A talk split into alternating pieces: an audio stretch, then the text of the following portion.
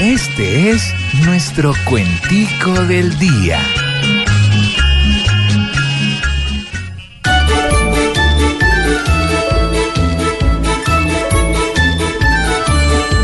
No hay ni un partido ejemplar. Siguen con sus atropellos. Y les puedo asegurar que para poner nuestros sellos, pues antes nos va a tocar estirarle piedra a ellos. Yo no me quiero meter, mejor prefiero callar. Si el sincero quiso ser, eso es algo de admirar. Si me quiso defender, yo me acabo de enterar. Ay, señor. Todos somos pecadores, que piedras hemos lanzado.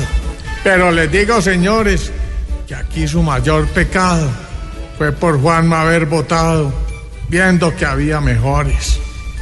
En política calculo que ya de todo se espera. Ninguno ha quedado nulo con la empresa brasilera.